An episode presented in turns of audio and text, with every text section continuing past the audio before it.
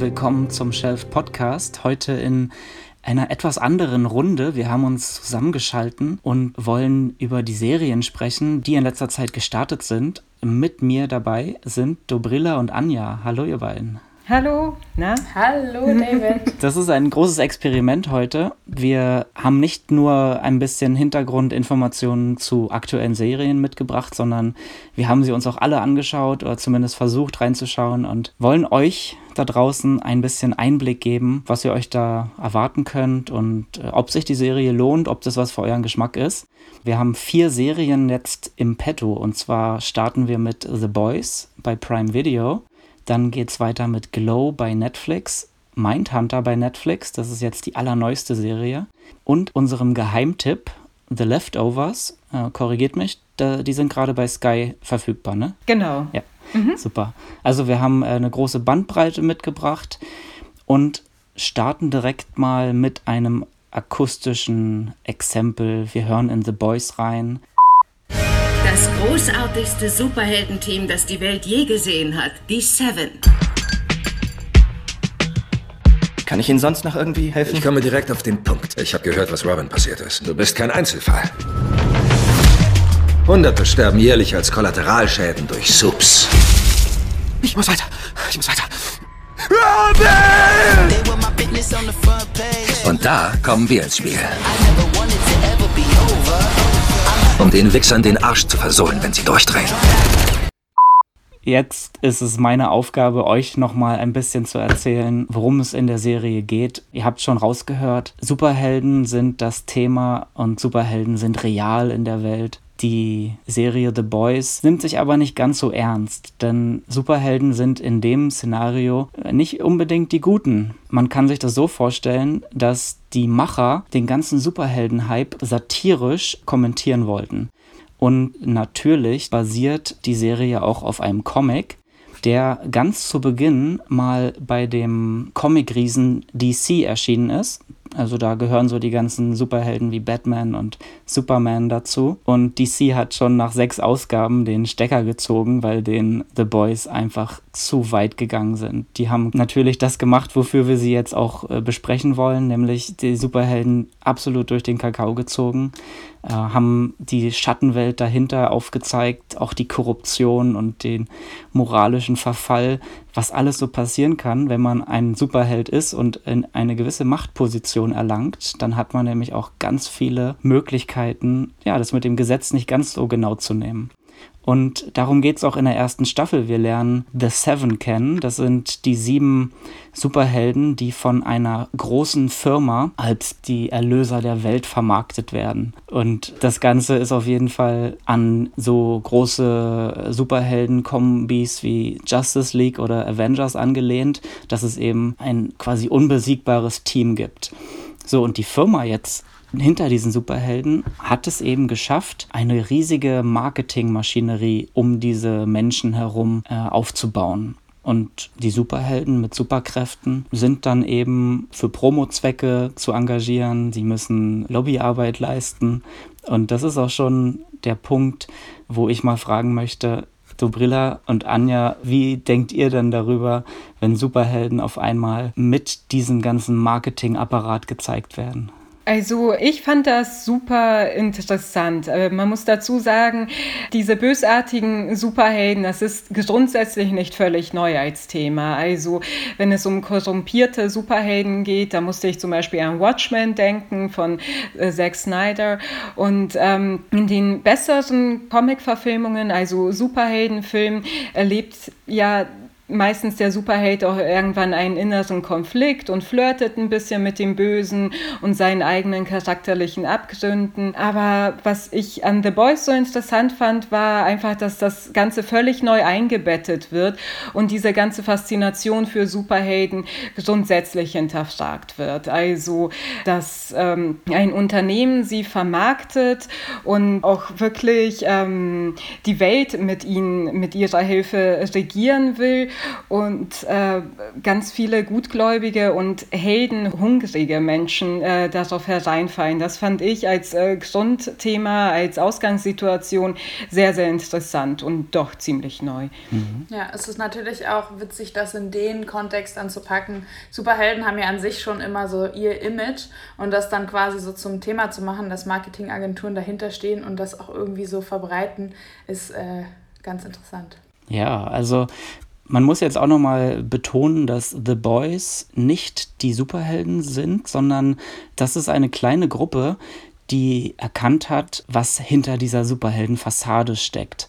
Das sind also äh, sage ich mal, Menschen wie du und ich, die, die haben eben Menschen verloren, ja.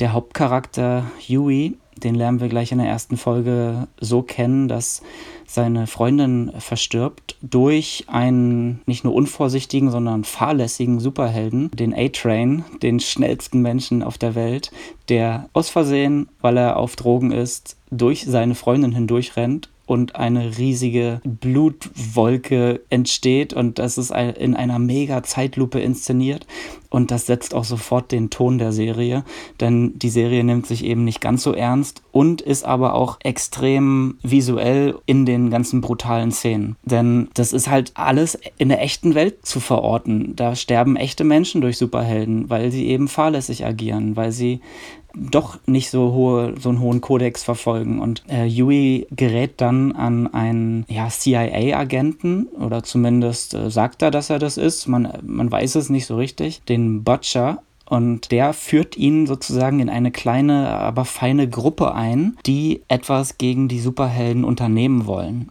Und das geht also insofern, dass sie ein bisschen Detektivarbeit leisten und herausfinden wollen, was denn nun dahinter steckt, dass dieser eine Superheld irgendwie auf Drogen war. Und ohne zu viel vorwegnehmen zu wollen, würde ich sagen, finden sie ziemlich schnell heraus, dass auch Superhelden nicht einfach so entstehen, sondern dass da ein richtiger Apparat dahinter steckt. Und das ist auf jeden Fall in der ersten Hälfte der Staffel sehr spritzig, lustig, schnell inszeniert, hat aber auch ein gewisses Verfallsdatum. Also ich bin beim Schauen auf jeden Fall immer gerne dran geblieben, aber man hatte so das Gefühl, dass zum Ende hin das etwas äh, ja, sich auserzählt hat, beziehungsweise dass die, die Genrebrüche nicht mehr ganz so groß ausfallen.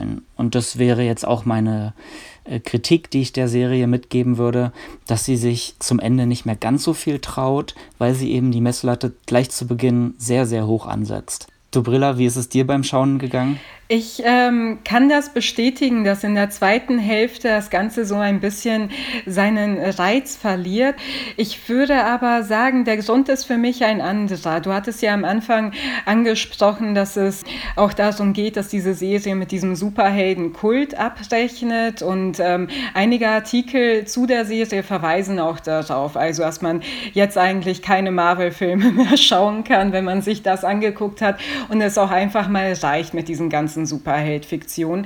Aber für mich ist es noch viel mehr, also eher eine Abrechnung mit Fanatismus als solchem, also dem sehr menschlichen Bedürfnis, andere Menschen zu überhöhen, zu idolisieren. Und es gibt zum Beispiel in der allerersten Folge, wir verfolgen ja nicht nur Huey und Billy Butcher, also The Boys, sondern äh, dringen auch in dieses Superheldenunternehmen ein und äh, uns wird eine völlig neue Superheldin gezeigt gezeigt, die äh, recht früh ein MeToo-Moment erlebt.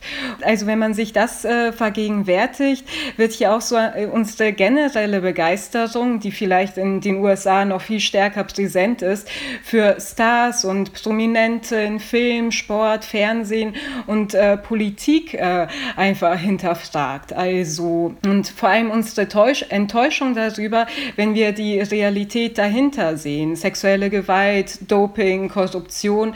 Und äh, das fand ich sehr, sehr interessant. Aber ab einem bestimmten Punkt hört äh, die Serie bei dieser Kritik und äh, dieser Hinterfragung des Fanatismus und woher das eigentlich kommt auf, weil sie ja die ganze Zeit sehr lustig und leicht und splatterig äh, sein will. Und dafür fehlt ihr dann doch der Tiefgang gegen Ende. Also es wird äh, eben hauptsächlich, wie eben in auch Superheldenfiktionen, auf äh, Unterhaltsamkeit und Action gesetzt. Und sie hätte, finde ich, sehr viel mehr sein können. Ja, das Gute ist ja auch, dass es auf jeden Fall weitergeht, denn Amazon hat schon, bevor die Serie erschienen ist, eine zweite Staffel geordert. Oh, die wird, yeah. wird auch gerade gedreht und insofern dürften wir uns eigentlich schon im nächsten Jahr auch auf, eine, auf die Fortsetzung freuen, wo dann natürlich auch mehr Hintergründe, vielleicht auch mehr Kritik äh, Raum finden. Und ich würde sagen, ich bleibe auf jeden Fall weiter dabei. Ich bin angetan von der Welt denn man muss nicht alles gut finden, was sozusagen medial überhöht wird, aber ich glaube, es ist auch super wichtig, dass einem Serien das ab und zu mal aufzeigen, dass da äh, vieles eben ja ganz bewusst inszeniert wird. Und äh, das ist auf jeden Fall ein Wert, den jeder für sich auch so im echten Leben immer wieder anwenden kann, dass man Dinge hinterfragt und nicht alles für bare Münze nimmt. Was haben wir denn da äh, eigentlich? Ich habe die Serie ja nicht gesehen, deswegen ähm, interessiert es mich natürlich sehr, was wir da für Showrunner und was wir da für einen Cast haben.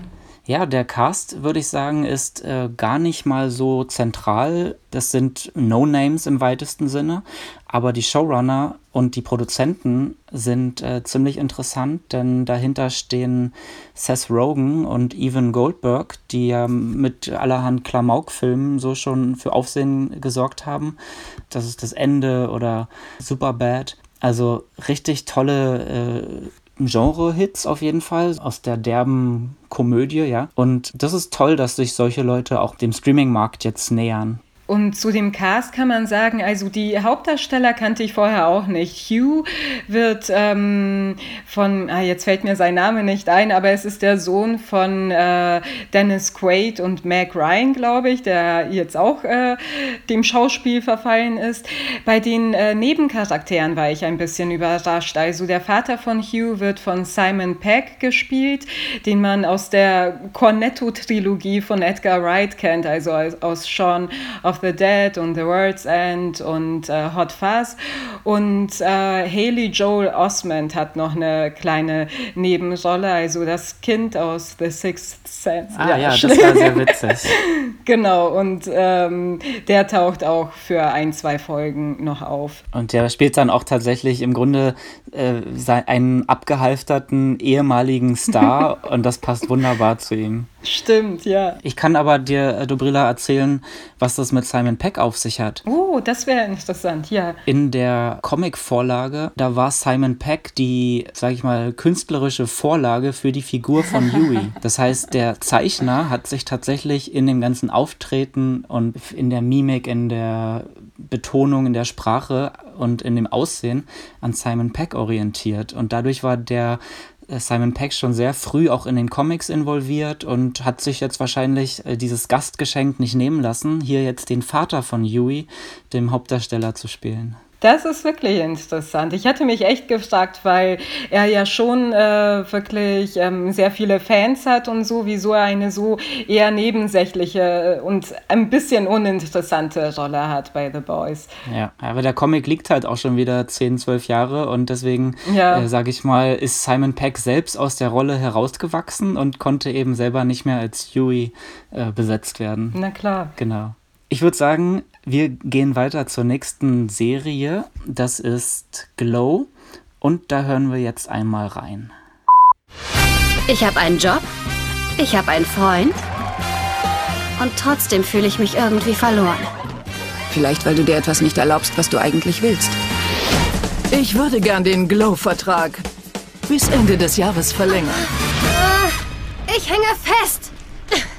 Verdammte Scheiße, was ist das? Gott, ich liebe Eröffnungsabende. Okay, alles klar. Jetzt geht es um die dritte Staffel von Glow und ich gebe euch mal die Basics dazu. Also Glow ist eine Netflix-Produktion, die seit 2017 läuft. Zwei Staffeln gab es schon und jetzt im August ist die dritte Staffel rausgekommen. Damals in der ersten Staffel war das Setting Los Angeles 1985 und das Thema ist eine Frauen-Wrestling-Liga äh, namens Glow das steht für Gorgeous Ladies of Wrestling. Und ähm, diese Frauen-Wrestling-Liga gab es wirklich. Und ein bisschen was zur Entstehungsgeschichte von Glow. Also es wurde vor einigen Jahren eine Dokumentation zu dieser Wrestling-Liga rausgebracht. Und die beiden Serienschöpferinnen Liz Flahive und Carly Mensch haben diese Do Dokumentation gesehen, als sie gerade auf der Suche nach Ideen waren, um ähm, eine neue Serie mit ähm, weiblichen Charakteren im Zentrum äh, zu schreiben. Liz Flahive und Carly Mensch äh, haben davor schon wirklich als Drehbuchautorinnen an namhaften Serien wie Homeland, Weeds, Nurse Jackie und Orange is the New Black gearbeitet. Also sie hatten beide schon Erfahrung in der Erschaffung komplexer Frauenrollen und teilweise auch von Anti-Heldinnen. Und ähnlich wie bei Orange is the New Black haben wir hier eine ja weiße weibliche Hauptrolle, um die herum sich eine sehr, sehr vielfältige Besetzung anordnet. Also in der Hauptrolle äh, sehen wir Ruth Wilder, gespielt von Alison Brie, die viele wahrscheinlich noch aus Community kennen. Und äh, sie spielt also 1985 in Los Angeles eine erfolglose Schauspielerin, die sich wirklich von Vorsprechen zu Vorsprechen tigert und äh, einfach keine Rolle gewinnt. Und in der ersten Staffel sehen wir eben, dass es auch äh, eine ein bisschen private Tragödie gibt, weil sie eine Affäre mit dem Ehemann ihrer besten Freundin Debbie hat. Das kommt raus und sie ist völlig verzweifelt, immer noch joblos und entdeckt eine Annonce für eine Rolle, geht dahin und stellt fest, hier wird gerade eine Frauen-Wrestling-Truppe zusammengestellt von äh, dem Trashfilm-Regisseur Sam Sylvia, gespielt von Mark Maron, und ähm, einem jungen, reichen 嗯 Popper namens Bash. Und irgendwann schließt sich dann auch Debbie dieser sich neu formierenden äh, Wrestling-Truppe an. Und die Frauen finden nach und nach ihre Rollen, was vor allem wirklich sehr, sehr beleidigende, schlimme Stereotype sind. Also wie gesagt, es ist eine sehr vielfältige Besetzung. Da sind auch schwarze Frauen dabei und äh, Frauen mit jüdischem Background, mit ähm, asiatischem Background und so. Und dementsprechend werden ihnen so richtig ähm, üble Stereotype zugeteilt. Und in der ersten Staffel haben wir gesehen, dass äh, sie nach und nach mehr Erfolg haben, also wirklich diese Amateurinnen Wrestling erlernen äh, mit Hilfe von professionellen Wrestlern und am Ende kriegen sie einen Vertrag für eine Fernsehshow angeboten und die zweite Staffel endete damit, dass ihnen eine dreimonatige Show in Las Vegas angeboten wurde. Und dazwischen gab es eben sehr, sehr viele Wrestling-Szenen, sehr, sehr viele interne Konflikte zwischen den Frauen und es war so eine ja, Serie zwischen Comedy und Drama immer die wirklich äh, mich sehr überrascht hat, als ich damals angefangen habe, sie zu schauen. Und ähm, ja, nun ist die dritte Staffel draußen und sie setzt da an, wo die letzte äh, aufgehört hat. Also das Ganze spielt jetzt in Las Vegas. Die Frauen sind dort eingekehrt in einem Casino, äh, natürlich in einem Hotel situiert. Und man kann sagen, die erste Folge, da geht es gleich los, dass äh, nach der Euphorie die Ernüchterung folgt. Und äh, symbolisch äh, wird uns das gleich auch in der ersten Szene gezeigt. Da müssen Ruth und Debbie live in der Morgenshow moderieren, ähm, wie die Challenger-Rakete startet. Und äh, wer sich erinnern kann oder davon gelesen hat, weiß, dass am 28. Januar 1986 die Challenger gestartet ist und dann in der Luft äh, Feuer fing und in tausend Einzelteile zerbrach und alle Astronauten an Bord äh, verstorben sind. Und äh, das passiert ihnen, während sie das Ganze eben fröhlich anmoderieren und völlig unvorbereitet. Völlig unvorbereitet sind. Und ähm, ja, man kann sagen, dass das auch äh, ein bisschen für den Verlauf der Handlung in dieser Staffel steht. Also das Setting ist verändert, es findet jetzt in Las Vegas statt, aber es ist nicht so dieses glamouröse Las Vegas der 60er und 70er, wie wir es zum Beispiel aus Martin Scorseses Casino kennen, sondern es ist schon ein bisschen abgetakelt. Also ein Ort, der seine besten Zeiten hinter sich hat. Sie sind da in einem absolut kitschig eingerichteten äh, Hotel untergebracht und müssen jeden Abend die gleiche Wrestling-Show auflegen. Und hier ist wirklich so die Frage, wohin entwickeln sich die Charaktere in dieser Zeit. Und für viele der Charaktere wird äh, Las Vegas zum Experimentierfeld, zum Beispiel eben für Sheila, die immer im Wolfsgewand in den vorangegangenen Staffeln herumlief. Also nicht nur, wenn sie im Ring stand, sondern auch privat.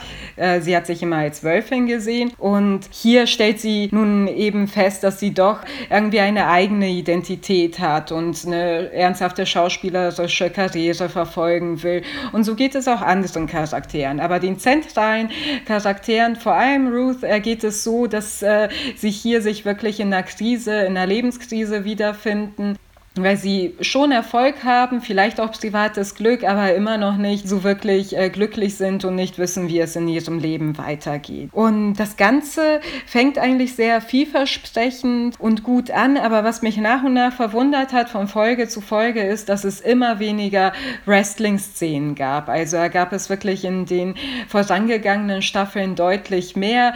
Es war auch immer sehr, sehr unterhaltsam und lustig, also vor allem wie die Frauen diese schrecklichen Stereotype auf der Bühne verkörpert haben und was sie daraus gemacht haben. Und hier wird das äh, zur Seite geschoben, einfach damit man all diese Charaktere, und es ist wirklich eine sehr große Besetzung, nach und nach weiterentwickeln kann. Und da verheben sich die Regisseure und Drehbuchautorinnen ein bisschen, weil sie eben, es gibt elf Wrestlerinnen in der Truppe und jeder einzelnen wollen sie gerecht werden werden.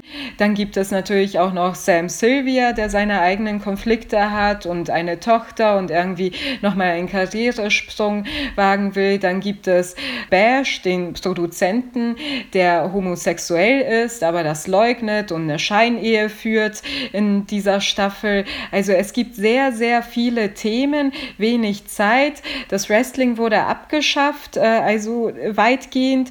Und es wird sehr, sehr ernst zwischen zwischendurch, aber auch dann wieder so ein bisschen oberflächlich. Also das war für mich vor allem in einer Folge klar, als es ähm, darum ging, äh, die Folge hieß ein voll verrückter Dienstag, Freaky Tuesday äh, im Original. Und da wollten die Frauen einfach mal an einem Abend in Las Vegas was anders machen und haben ihre Wrestling-Rollen gegenseitig gewechselt. Also zum Beispiel hat äh, jemand anderes als ähm, die Asiatin die schlimme Glückskeksrolle verkörpert und dann eben auch entsprechend, entsprechende Akzente aufgesetzt und so weiter. Und äh, das ist wirklich interessant gewesen, teilweise auch witzig. Und es ist irgendwie das Thema der kulturellen Aneignung, das hier ein wenig verhandelt wird und auch wirklich zum Streit führt in der darauffolgenden Folge. Aber es, es wird sich nicht äh, tiefgehend genug damit damit auseinandergesetzt. Also es löst sich dann alles in einem Streit am Lagerfeuer auf und am Ende liegen sich alle glücklich in den Armen. Und das fand ich wirklich sehr, sehr schwierig. Es wirkte vieles sehr erzwungen und äh, die Serie schien mir so, hat in dieser Staffel ein bisschen ihre Balance verloren, die sie sonst wirklich sehr souverän gehalten hatte zwischen absurden Situationen und sehr aufsichtigen Auseinandersetzungen mit ernsten Themen. Nichtsdestotrotz äh, würde ich sie immer noch hoch ranken, aber ich denke, von den drei Staffeln war das bislang die schwächste. Wie sieht es bei euch aus? Habt ihr reingeschaut? Wie ist euer Eindruck? Ich bin nur bis zur Staffel 2 gekommen. Anja, du? ich bin tatsächlich nur bis Staffel 1 gekommen, fand sie äh, gut. Äh, mich haben tatsächlich auch diese ganzen zwischenmenschlichen Sachen, ich fand die alle so ein bisschen zu erzwungen und zu aufgedreht und aufgesetzt. Und das war mir ein, ein bisschen zu viel. Deswegen habe ich nicht weitergeschaut, beziehungsweise habe ich sie tatsächlich auch zwischenzeitlich ein bisschen vergessen. Aber jetzt nach der Erzählung bin ich tatsächlich interessiert und würde, glaube ich, nochmal reingucken. Ach, schön. Ich finde, dass es ganz wenig Serien gibt, die überhaupt mit so dem Thema Stereotypen und kultureller Aneignung äh, hantieren. Ist es so ein großes Minenfeld oder ist es so schwer, da drin die Balance zwischen Komödie und Drama zu finden? Weil eigentlich haben wir ja alle damit zu tun. Oder also mich wundert es, dass es das so wenig sonst gibt, ja, und dass es Glow damit immer noch zu einem Alleinstellungsmerkmal verhilft. Oder so Glow und, und Orange is the New Black und Co.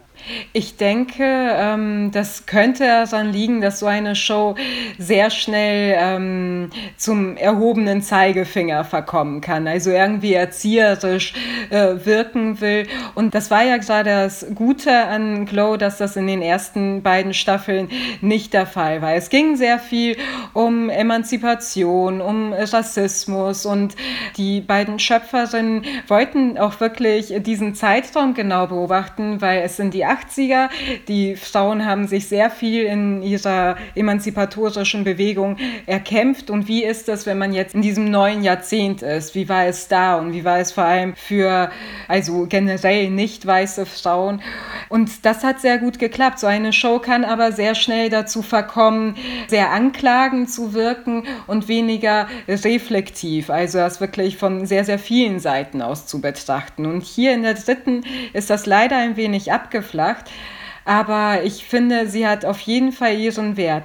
Auch wenn sie quasi das gleiche Vorgehen hat wie Orange is the New Black. Bei Orange is the New Black heißt es ja häufig, der Hauptcharakter dort, Piper, die weiße Frau wieder, die ins Gefängnis kommt, ist eine Art trojanisches Pferd, die so irgendwie sehr, sehr viele Zuschauer anlockt. Wir haben eine weiße Hauptdarstellerin und denken anfangs vielleicht, es geht um sie und äh, ganz viele weiße Zuschauer identifizieren identifizieren sich wahrscheinlich dann auch mehr mit ihr. Aber dann ist man plötzlich in dieser Gefängniswelt drin und hat wirklich mit einem sehr, sehr vielfältigen Cast zu tun und interessiert sich plötzlich für alle. Und aber es ist schon fast ein bisschen schade, dass man so vorgehen muss. Ich finde schön, dass du das als trojanisches Pferd bezeichnest, weil man erst dadurch die Möglichkeiten erzählerisch eröffnet und ein ganz neues Publikum ansprechen kann mehr davon. Ja, das kommt nicht von mir. Also, das ist ähm, eine generelle Theorie zur, zu Orange is the New Black. Aber auf jeden Fall eine zutreffende, finde ich. Und ist dein äh, Gefühl, dass man mit den Figuren noch viel zu sagen hat oder dass beziehungsweise noch viele Staffeln folgen können? Oder erzählt sich das langsam aus? Nee, ich denke, es sollte mindestens noch eine folgen, weil diese Staffel endet, also es wäre nicht zufriedenstellend, wie sie endet, weil ganz viele Dinge nur angerissen wurden. Und sie endet mit einer etwas bitteren Note für einige der Frauen. Und man möchte schon ähm, so ein bisschen Closure am Ende, also dass es wirklich einen vernünftigen Abschluss findet. Ich weiß noch nicht, ob sie von Netflix verlängert wird. Netflix ähm, war ja zuletzt in der Presse, weil es doch einige Serien überraschend gecancelt hat. Ich hoffe, für Glow gilt das nicht, obwohl das jetzt nicht unbedingt, glaube ich, die erfolgreichste Netflix-Serie ist. Dann gehen wir weiter. Wir haben eine dritte Serie im Programm und zwar Mindhunter. Hören wir mal rein, wie Mindhunter so klingt. Die Person, hinter der Sie her sind, lebt in einer überwältigenden Fantasie. Fantasien von dem, was er getan hat und noch tun möchte, wie er besser werden kann. Diese Träume verzehren ihn, bis die Realität nicht mehr mithalten kann. Wie fangen wir Fantasien, Ed? Gar nicht, wenn er gut ist. Genau, das war Mindhunter. Wir kommen jetzt von zwei ähm, eher ein bisschen komödischen Segment zu einer Serie, die eher im düsteren kriminalpsychologischen einzuordnen ist. Äh, Mindhunter ist eine Netflix-Produktion mit jetzt im August einer zweiten Staffel, die gestartet ist.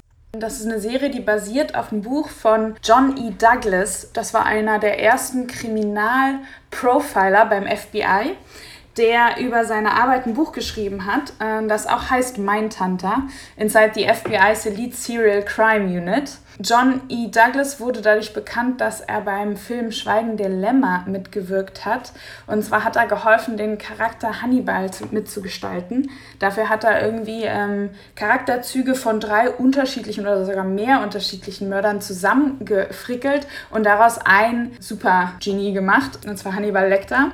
Die Serie basiert quasi auf John E. Douglas als Hauptdarsteller. Ähm, das ist natürlich alles ein bisschen fiktiv auch dargestellt. In der Serie verfolgen wir zwei FBI-Agenten, einmal Agent Holden Ford und einmal Agent Bill Tench, die im FBI Ende der 70er Jahre eine neue Unit aufbauen, die sich mit äh, Kriminalpsychologie und Criminal Profiling auseinandersetzt.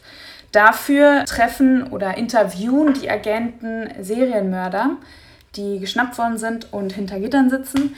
Und die interviewen sie dafür, um ein Criminal Profile aufzubauen und auch um äh, zu verstehen, warum Mörder morden.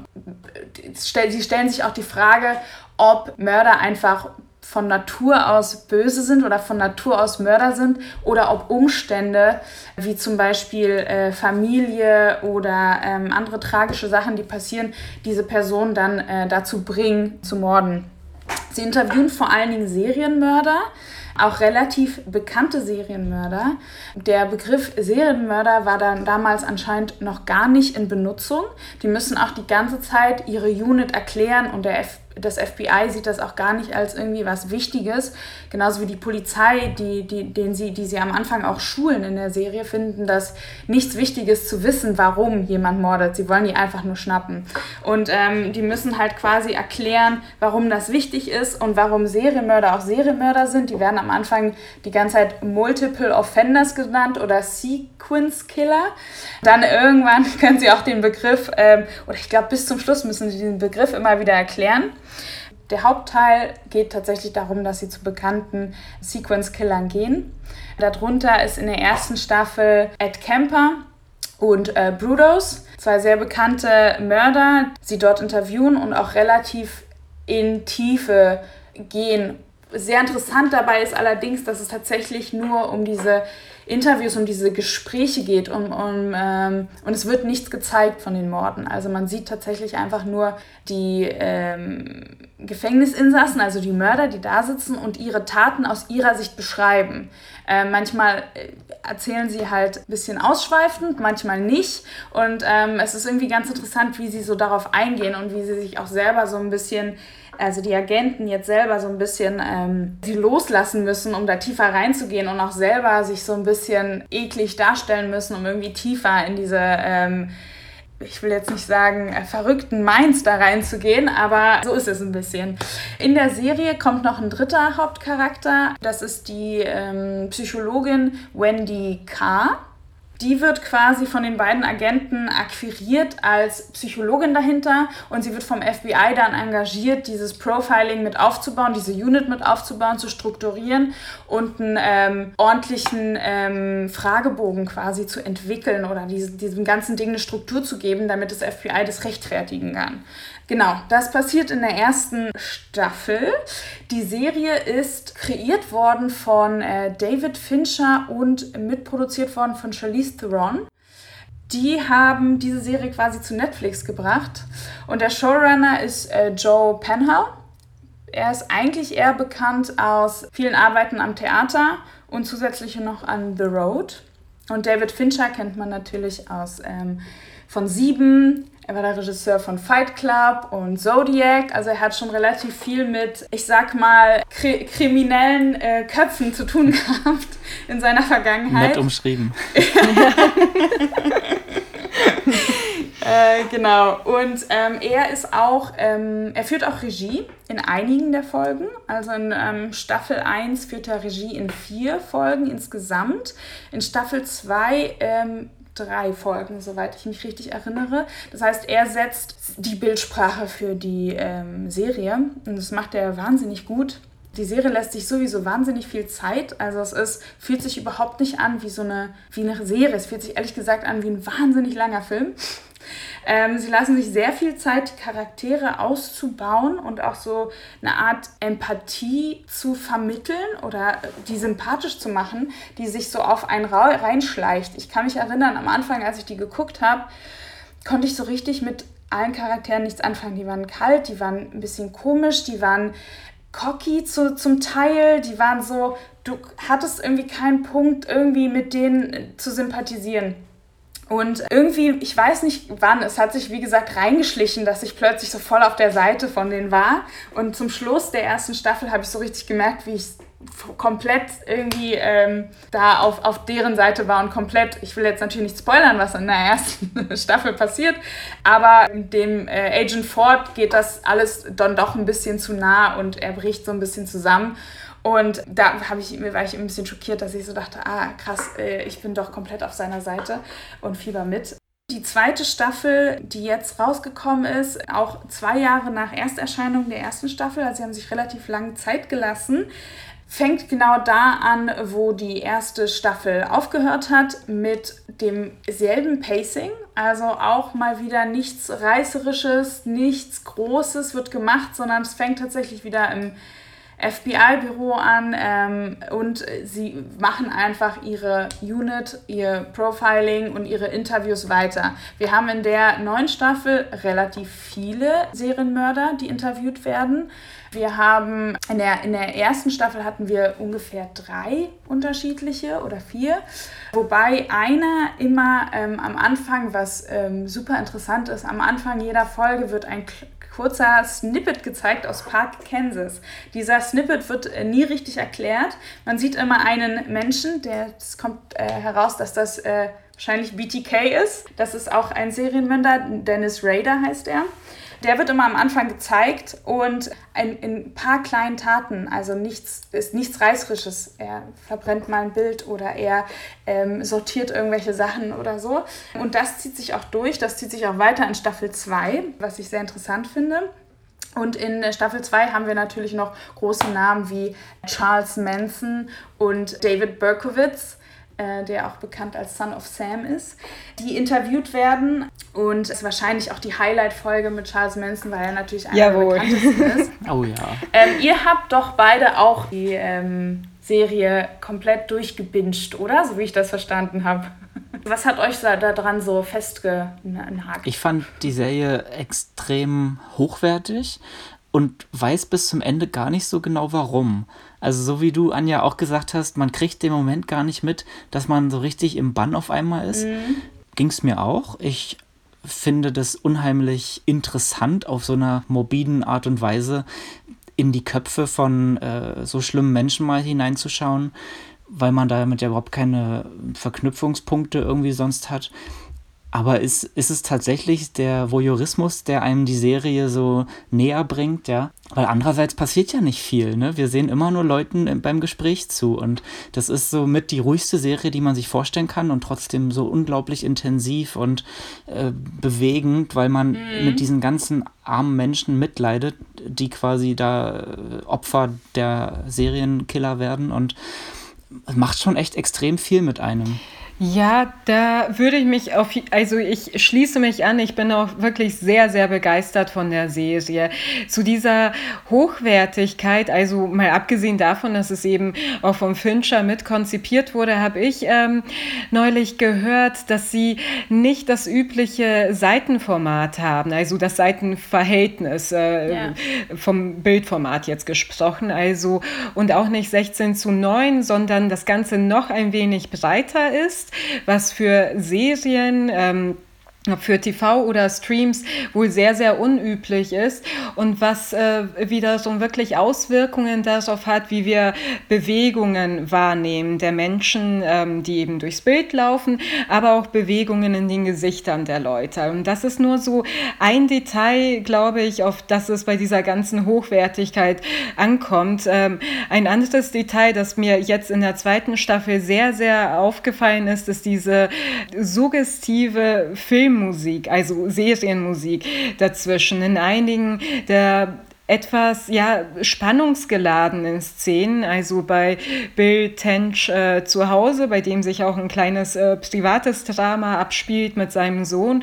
Und so kommen immer mal wieder diese schrillen, aber trotzdem leisen, gedämpften Töne zum Vorschein. Und das, das fand ich schon sehr, sehr gruselig und interessant. Also, und was mir an der Serie gefällt und jetzt auch insbesondere an der zweiten Staffel ist, dass sie wirklich immer wieder die Erwartungen geht. Also, dass äh, man eigentlich von Anfang an nie so wirklich weiß, womit man es zu tun hatte. Als die erste Staffel 2017 rauskam, also da war True Crime in aller Munde, es gab Sterncrime als Zeitschrift, es gab äh, wirklich einige ähm, Dokus auch entsprechend, die von wahren Verbrechen handelten und es schien wieder so, falls sie überhaupt jemals weg war, so eine Faszination für Serienmörder wieder zu entflammen. Und ich dachte, okay, wozu braucht man jetzt noch eine reißerische Serie über Serienmörder?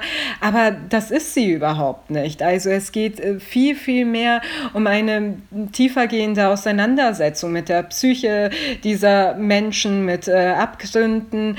Und das äh, fand ich wirklich einen erfrischenden Zugang zu dem Ganzen und vor allem interessant daran finde ich, dass sie selbst thematisieren, dass die meisten Leute sich eben für die schaurigen Details äh, dieser Morde interessieren. Also was ist passiert, wem wurde was abgeschnitten, wer wurde wie vergraben, verbrannt, zerstückelt und so. Das, das interessiert äh, die Leute und das interessiert jetzt auch in der zweiten Staffel sogar alle FBI-Agenten, mit denen Bill Tench äh, auf äh, Veranstaltungen redet und die ihn immer wieder anhauen, wie ist denn Ed Kemper so und wie waren die Gespräche und er weiß, dass sie alle diese Details wollen, während äh, Holden ihn mit ähm, psychiatrischen Ansätzen kommt, was, wofür sich keiner interessiert, weil das ist öde. Und diese Serie, wie du schon sagtest, Anja, stellt eben diese Morde nicht nach, was wirklich gut ist, sondern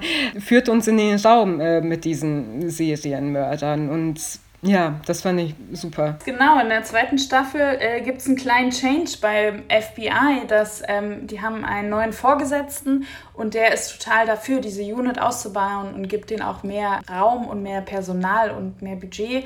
Dafür müssen die sich aber auch ein bisschen mehr verkaufen, wie du schon gerade gesagt hast. Auf der Party müssen die dann Anekdoten erzählen. Und also ich habe auch gelesen, dass dieser John E. Douglas, dass der auch daran fast eingegangen ist, weil es einfach emotional so schwierig ist, diese Person da zu interviewen und dann daraus so eine Anekdote zu machen, ist einfach nur grausam. Aber die müssen sich da irgendwie so verkaufen für dieses FBI, was man auch leider auch in der schlimmsten Szene, glaube ich, in Staffel 2 sieht, äh, während die Psychologin Wendy Kahn so einer ganz unangenehmen Situation ist, mit so einem Mann zu reden, der sie halt komplett einfach abschleppen will. Und das ist ganz, ganz, ganz schrecklich. Ich hoffe, dass diese Serie da noch ein bisschen mehr draus macht aus diesen anderen kleinen Ebenen, äh, wie diese emotionalen Probleme, die der eine Agent hat und dieses Frauenproblem, sag ich mal, beim Stimmt. FBI, die halt auch in der ersten Folge von dem neuen Vorgesetzten nicht ganz ernst genommen wird, die sich dann irgendwie so an die Seite setzen muss und erstmal gar nicht auch so richtig angesprochen wird, danach nochmal irgendwie einzeln, aber es ist alles so ein bisschen komisch und ich bin gespannt, wo es da noch äh, hingeht bei der Serie. Bei der zweiten Staffel hat, was auch sehr interessant ist, hat neben David Fincher auch noch ähm, ein australischer Regisseur Andrew Dominic Regie geführt, und zwar die dritte und vierte Folge. Und das ist, der ist bekannt von ähm, The Killing of Jesse James und er hat auch äh, One More Time with Feeling gemacht, diese Nick Cave-Dokumentation, die auch wahnsinnig gut ist. Und das, was interessant daran ist, dass man tatsächlich einen kleinen Cut merkt. Und ich weiß nicht, ob der euch auch so, ich habe da halt natürlich sehr drauf geachtet, weil ich auch gespannt war, wie Andrew Dominic das so sieht. Und David Finchers Welt ist sehr entsättigt, würde ich mal sagen, und sehr, sehr, sehr düster. Und Andrew Dominic bringt da obwohl er seine eigene Bildsprache da reinbringt, einfach nur so eine nächste Ebene rein. Also er sättigt ein bisschen mehr, er macht so geometrischere Sichtweisen, er hat eine Handkamera eingeführt, was auch komplett neu war, glaube ich. Das ist mir vorher nicht aufgefallen bei meiner Tante.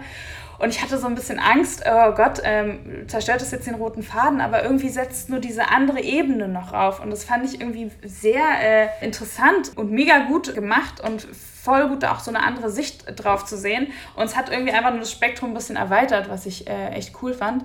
Es gibt so ein paar Sachen, die mich, obwohl ich die Serie wahnsinnig gut finde und empfehlen würde, die mich gestört haben.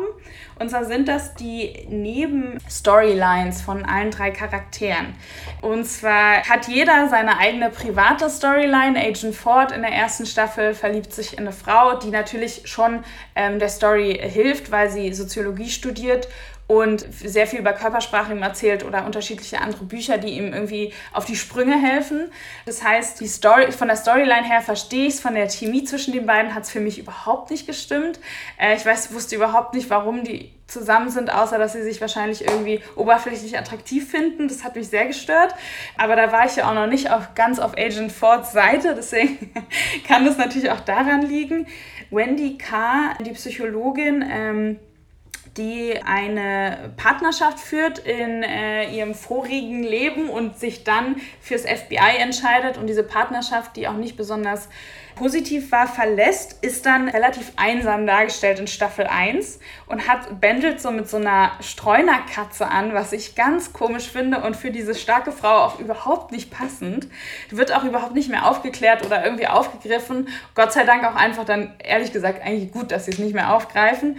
In äh, Staffel 2 fängt sie auch tatsächlich eine Affäre oder eine Liebschaft oder wie man es auch immer nennen will, an. Und es wird auch thematisiert, dass sie lesbisch ist in einem äh, von den Interviews, die sie führen darf, weil die zwei Agenten ähm, nicht da sind.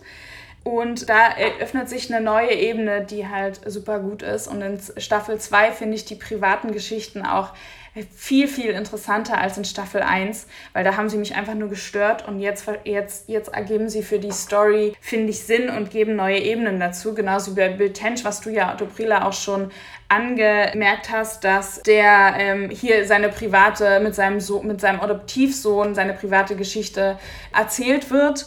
Und das äh, in Staffel 2 wird dann fortgeführt und das war wichtig, dass sie das erzählt haben. Ja, also was ich noch super interessant fand, ich habe ja schon angemerkt, dass es, ich finde, es geht immer wieder gegen die Erwartungen bei Mindhunter, jetzt auch bei der zweiten Staffel. Man muss dazu sagen, in der ersten Staffel, diese Interviews mit Ed Kemper waren, glaube ich, für die meisten Zuschauer das Faszinierendste. Also viele sagen auch, der Schauspieler, der ihn gespielt hat, hat den anderen wirklich die, die Show gestohlen und war einfach großartig. Und man dachte eigentlich, dass man auch äh, ganz viel Ed Kemper jetzt wieder sehen würde und noch mehr schaurige Gespräche mit ihm, aber das war gar nicht der Fall.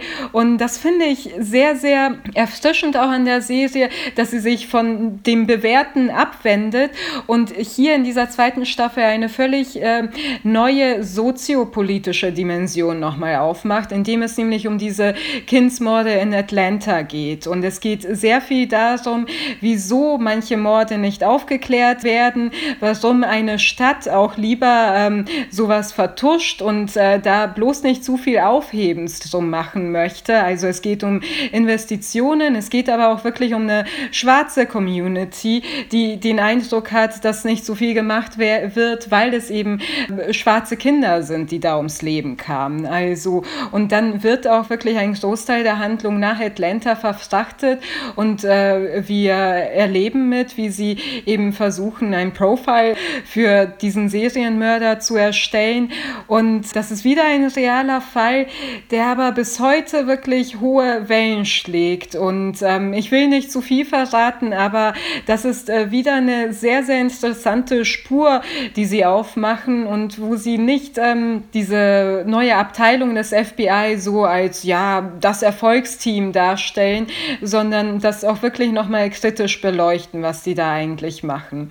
Ja, das ist bestimmt auch ein großer Zauber, dass man sieht, wie das jetzt angewandt wird, die Theorie, die sie sich da erarbeiten aus den Interviews, ne? Ja. Also, wir haben jetzt über drei aktuelle Serien gesprochen und wollen aber auch noch über einen Geheimtipp sprechen und das ist The Leftovers und da hören wir jetzt mal rein. Bitte komm nach Hause. Bitte komm zu mir zurück. Sie kommt nicht wieder. Keiner kommt wieder. Sie sind nicht entrückt worden! Sie waren nicht besser als wir! Was du gerade tust, das macht die Dinge nicht besser. Wir wollen sie an was erinnern und die wollen nur vergessen. Die Leute versuchen uns zu provozieren. The Leftovers. Das ist unser Geheimtipp von heute und ich muss sagen, es ist doch eine meiner absoluten Lieblingsserien. Sie ist bereits abgedreht. Äh, sie lief von 2014 bis 2017 in drei Staffeln auf HBO und ähm, in Deutschland wurde sie nur auf Sky ausgestrahlt und ist dort auch äh, heute noch verfügbar oder wieder verfügbar.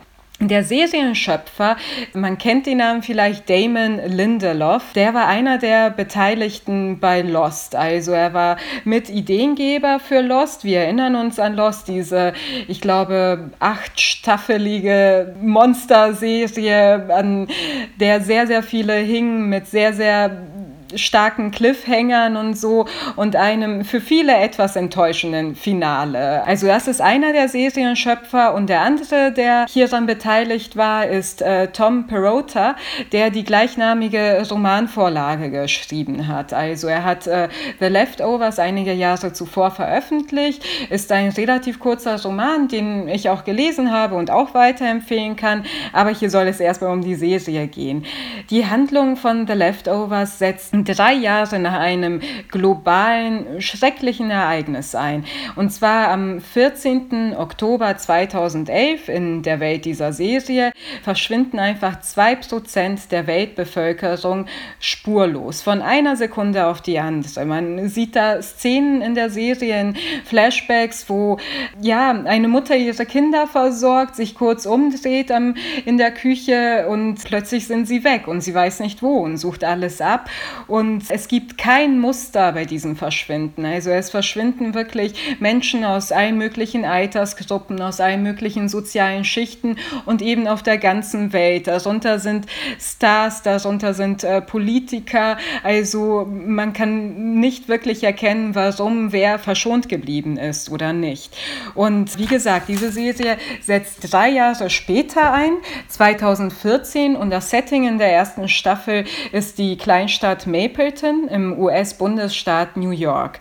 Die Hauptfigur ist ähm, Polizeidirektor Kevin Garvey, der wird von Justin Theroux gespielt und der ist Teil einer ja wirklich an diesem Verschwinden zerbrochenen Familie, auch wenn es in der Familie scheint, als sei keiner verschwunden. Und dann gibt es in dieser Kleinstadt noch äh, Nora Durst, die es sehr, sehr schlimm erwischt hat. Die hat ihren Mann und ihre beiden Kinder bei diesem großen Verschwinden, was auch die Entrückung genannt wird, verloren. Äh, also man hat es auf jeden Fall mit sehr, sehr ähm, vielen traumatisierten Menschen zu tun. Man muss auch dazu sagen, es findet in Mapleton statt, weil diese ähm, Kleinstadt zufällig sehr, sehr schlimm betroffen von diesem Verschwinden war. Und nun schreiben wir drei Jahre später und es geht um den Umgang mit dem Geschehenen. Zum einen sind viele Menschen noch traumatisiert, vor allem die, die nahestehende Familienmitglieder verloren haben.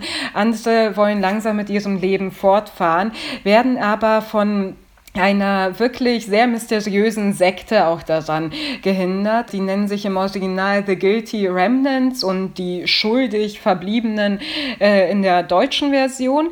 Und ähm, das ist, äh, das sind viele Menschen, also eine, ein Kollektiv, das die ganze Zeit Kette raucht. Alle tragen weiß. Sie reden nicht mehr. Sie kommunizieren nur via Notizblock und mit dem, was sie da raufschreiben. Und man kann wirklich sagen, sie belästigen alle Menschen, die Leute verloren haben, damit ähm, uns möchten nicht, dass das irgendwie vergessen wird und irgendjemand normal mit seinem Leben fortfährt. Und es geht in dieser Serie, kann man vielleicht sagen, um die Hinterfragung von Glauben und Nichtglauben. Denn dass 2% der Weltbevölkerung urplötzlich verschwindet, das bringt nicht unbedingt die ganze Welt aus dem Takt. Also es gibt immer noch äh, genügend Menschen, damit die Wirtschaft läuft und so weiter, aber es bringt das Privatleben der Menschen, die Psyche völlig aus dem Takt. Und viele hinterfragen den Glauben oder Nichtglauben, den sie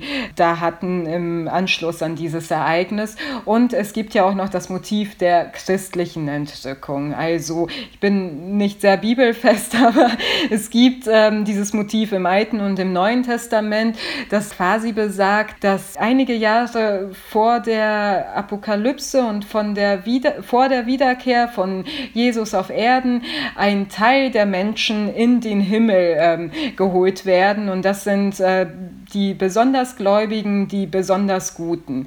Was, äh, wenn man das so betrachtet und wenn man gläubig ist, bei den gläubigen Hinterbliebenen zu der Frage führt, okay, wieso sie und wieso ich nicht? Und bei denen, die nicht gläubig waren, führt das zu der Frage, ist, ist wirklich was an, an Religion dran, am Glauben dran? Gibt es einen Gott und wofür bestraft er uns gerade oder worauf bereitet er uns vor? Und das sind alles Fragen, Fragen, die auf sehr, sehr vielfältige Weise an sehr, sehr vielfältigen und super interessanten Figuren in The Leftovers in drei Staffeln verhandelt werden. Und ähm, das Buch von Tom Perota, das wird eben gänzlich in der ersten Staffel ähm, auserzählt, ein wenig abgewandelt. Es kommen wirklich noch ähm, Psychosen des Hauptdarstellers, also der Hauptfigur hinzu, die das Ganze noch undurchsichtiger machen. Und dann ab der zweiten Staffel haben Damon Lindelof und Tom Perota wirklich was eigenes neu geschaffen. Da wird auch das ähm, Setting verlagert von dieser sehr, sehr schwer von dieser Entrückung betroffenen Stadt in eine fast, also in eine gar nicht von der Entrückung betroffene Stadt im US-Bundesstaat Texas. Und da versuchen sich einige der Charaktere ein neues Leben aufzubauen. Und in der dritten Staffel wird es wirklich noch sehr viel globaler und wir finden uns plötzlich in Australien wieder. Und ja, es ist finde ich im Nachhinein, ich habe es vor einigen Jahren gesehen, mit jeder Folge ein, ein völlig neues Erlebnis, völlig neue Fragen, die sich einem stellen. Und äh, in der Gesamtheit eine Mystery-Drama-Serie, die ich mit wenig vergleichen kann. Mit Lost auf jeden Fall, dazu gibt es Parallelen, weil es auch in Lost im Verlauf der Staffeln immer wieder um die großen Fragen ging, Religion oder Wissenschaft und Lebenssinn an sich. Und ich würde es auch, was einige absurde Situationen betrifft und völlige What the fuck-Momente mit äh, Twin Peaks teilweise vergleichen. Ja, das äh, war mein langer Monolog hierzu. Ihr habt auch in die Serie mal reingeschaut. Äh, wie es bei euch aus? Eindrücke du hast es schon äh, relativ auf den Punkt gebracht. Ähm, es wird wahnsinnig viel in dieser Serie, es passiert wahnsinnig viel, es wird sehr viel angesprochen, es wird sehr viel angefangen zu erzählen. Es gibt wahnsinnig, am Anfang gibt es wahnsinnig viele Storyline ähm, und die, ähm, man erwartet immer, dass die irgendwann zusammenkommen oder dass da irgendein Ergebnis kommt und man erwartet da, also man, es kommt halt leider nicht. Äh, ich sag leider extra, weil mich das tatsächlich am Anfang ein bisschen gestört hat, weil ich die ganze Zeit dachte, hm, aber irgendwann muss ich doch mal irgendwas verstehen, ähm, um irgendwie mehr in diese Serie reinzukommen. Ich glaube, irgendwann nach einer Weile habe ich einfach losgelassen und habe einfach gedacht, egal, ich gucke jetzt einfach, ohne jetzt zu erwarten, dass ich alles verstehe. Das war der ich Moment, glaub, wo ich ausgestiegen bin. aber ich glaube, das ist eine gute Sache, wenn du, wenn du wirklich einfach loslässt und denkst, okay, ich gucke jetzt einfach und ich, ich verstehe jetzt gar nichts, aber ich lasse es jetzt auf mich einprasseln, weil das ist echt gut gemacht und das ist echt spannend und man, ne, man stellt sich irgendwie so große Fragen. Natürlich große Frage, warum ist das alles passiert? Die kann man jetzt nicht einfach loslassen, aber so, es gibt ganz viele Storylines, wo man sich denkt, naja, ist jetzt eigentlich auch nicht so wichtig. Und dann kann man, glaube ich, anfangen, die äh, Serie, also war für mich so, dass man die Serie dann anfängt zu genießen. und dass man dann sich da einfach so fallen lassen kann in die Serie, weil die machen, die probieren da schon echt viel aus und machen echt viele Sachen und ich habe jetzt Lost tatsächlich selber auch nicht zu Ende geguckt, deswegen kann ich es damit nicht vergleichen. Aber deine Twin Peaks-Referenz finde ich ganz passend, also teilweise, ja. Mir hat Lost total gut gefallen, auch bis zum Ende. Und Vielleicht ist das dann nochmal Ansporn für mich, auch bei The Leftovers nochmal äh, die erste Staffel zu Ende zu bringen. Ähm, es ist tatsächlich auch schon ein bisschen länger her und manche Serien vergisst man auch relativ schnell wieder. Die gehörte bei mir auch dazu. Das war irgendwie bei, wie The Dome oder andere Stephen King-Geschichten, wo man denkt, die Ausgangssituation ist unheimlich spannend, aber das, äh, ich, ich bin nicht dran geblieben oder es war nicht spannend genug und vielleicht muss ich dann auch akzeptieren, dass manche Rätsel auch einfach immer ungelöst bleiben und dann kann so eine Welt für sich auch mal stehen, ja. Ist es dann auch so, dass die Serie hätte noch ewig verlängert werden können? Denn äh, neue Handlungsorte sind ja überall auf der Welt theoretisch möglich oder wären möglich. Und die Ausgangslage, es verschwinden Menschen, bietet ja eigentlich genug Zündstoff für ganz unterschiedlichste Perspektiven. Warum war denn nach vier Staffeln Schluss? Äh, nach drei Staffeln. Ähm, ich finde nicht, dass sie noch äh, weiter hätte gehen sollen. Also drei Staffeln war ideal und es war nach der zweiten Staffel klar, dass es eine dritte Finale gibt. Und man muss dazu sagen, sie lief, äh, was Einschaltquoten betrifft, nie wirklich erfolgreich bei HBO. Aber es hat ja HBO mit einigen Qualitätsserien. Sie wurde aber von Staffel zu Staffel immer mehr zum Kritikerliebling und wirklich auch zum Geheimtipp. Und zwar so sehr, dass es es kurz nach ähm, Ausstrahlung der letzten Folge der zweiten Staffel auch eine Petition gab, die man unterschreiben konnte, damit bitte noch eine finale dritte Staffel gedreht wird. Ich habe sie mit unterschrieben ähm, und äh, sie kam dann auch und ich habe mich sehr gefreut.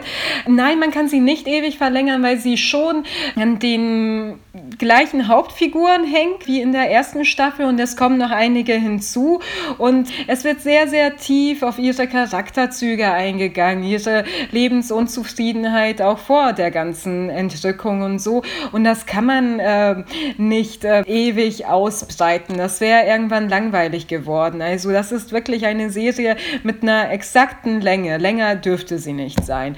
Und man muss dazu sagen, wenn man Lost-Fan ist und auch Fan des Lost Endes ist, dann wird einem diese Serie, glaube ich, schon gefallen. Also es gibt ja sehr, sehr viele unzufriedene Leute mit Lost, die finden, die Serie hat sehr, sehr viele Fässer aufgemacht und hat das Ganze aber dann nicht zu einem schönen Abschluss gebracht. Und was Anja sagt, dieses Loslassen beim Zuschauen ist wirklich empfehlenswert. Ich kann nicht von mir behaupten, dass ich die Serie wirklich verstanden habe in ihren äh, Dimensionen und äh, seltsamen Handlungssträngen.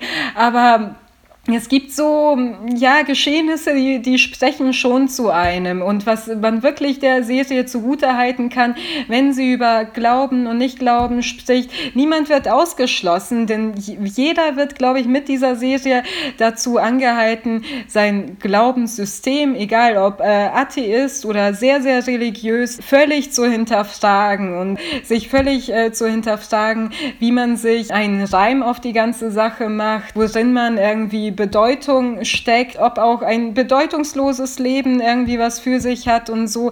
Das, äh, das sind alles Fragen, mit der sich diese Serie ja teilweise auf sehr abstrakte Weise auseinandersetzt, aber auf sehr sehenswerte, finde ich. Das klingt nach einem echten Schwergewicht. Sehr gut. Danke dir für den Tipp. Sehr gern. Eins noch das war's mit unserer ersten Folge zu den relevantesten Serienstarts im August und einem kleinen Geheimtipp. Wir hoffen, du konntest etwas Inspiration und auch neue Hintergründe mitnehmen, sodass das Stream gleich noch mehr Spaß macht. Schreib uns gerne an podcast.shelf.com, wie dir unsere erste Serientalk gefallen hat und welche Serien wir vielleicht im nächsten Monat vorstellen und besprechen sollten. Podcast.shelf.com, wir freuen uns von dir zu lesen. Ansonsten kannst du uns auch in deiner Insta-Story erwähnen. Das funktioniert, indem du at HeyShelft markierst und zum Beispiel die Situation mit uns teilst, wo du diesen Podcast gerade hörst. Anja, Dobrilla und David sagen Tschüss und bis zum nächsten Mal. Denk immer dran, du musst nicht alles schauen. Tschüss, bis bald.